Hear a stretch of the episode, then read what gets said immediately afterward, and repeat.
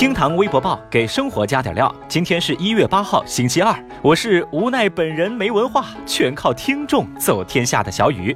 来看今日份的厅堂微博报。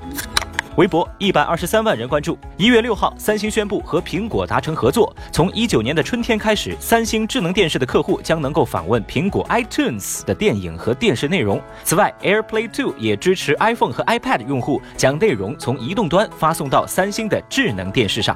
华尔街的分析师就认为说，二者联合对陷入销售疲软和专利纷争的苹果来说是必要之举。而微博网友们则把双方的合作评价为没有永远的朋友，只有永远的利益。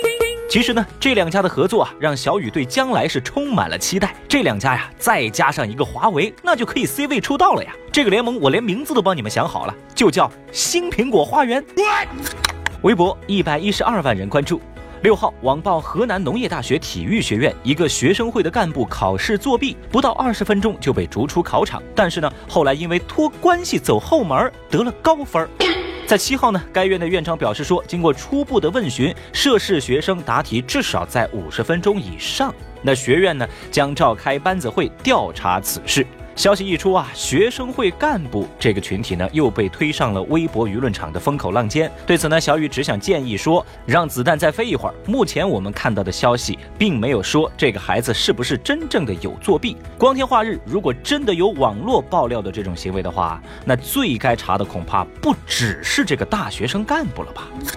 微博一百零四万人关注。世界大学排名中心发布二零一八到二零一九世界大学排名，前一百名当中，美国一共有五十一所大学入围，而中国高校今年则近乎跌出全球排名榜。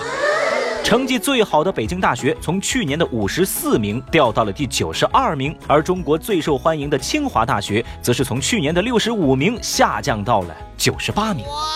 微博网友们对此展开了热烈的讨论，有观点认为这是应试教育的失败，也有网友表示认清现实，加倍努力。还有网友呢则评论说：“是不是前一百啊？我都考不上，告辞。”哼。那么正在听节目的你怎么看清华北大世界排名下跌呢？欢迎在评论区留言来谈谈你的看法。微博五十六万人关注。历届诺贝尔文学奖的提名名单需要保密五十年才能够公布。据日本朝日新闻的报道说，瑞典文学院新公开解密档案显示，五十年前的一九六八年，与川端康成竞争诺奖的分别是奥登、安德烈·马尔罗、塞缪尔·贝克特。由此，多年来关于老舍先生在这一年和诺奖失之交臂的传言，也就此被证实是一个假消息。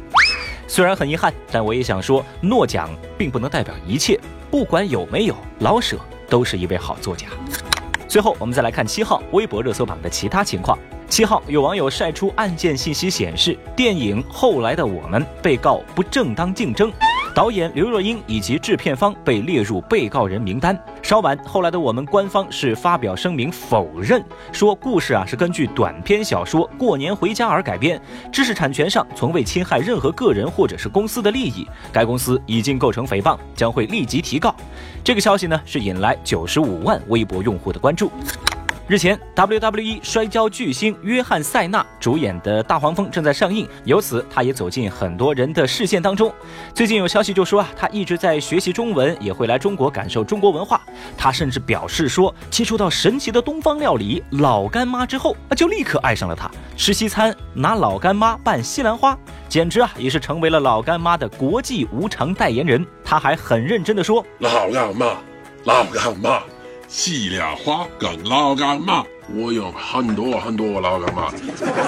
相关的视频啊，是引来七十八万微博用户的强势围观。没错，老干妈呀，这是一个让你满脸通红、心跳加速的女人。厅堂微博报，下期节目接着聊。本节目由喜马拉雅 FM 独家播出。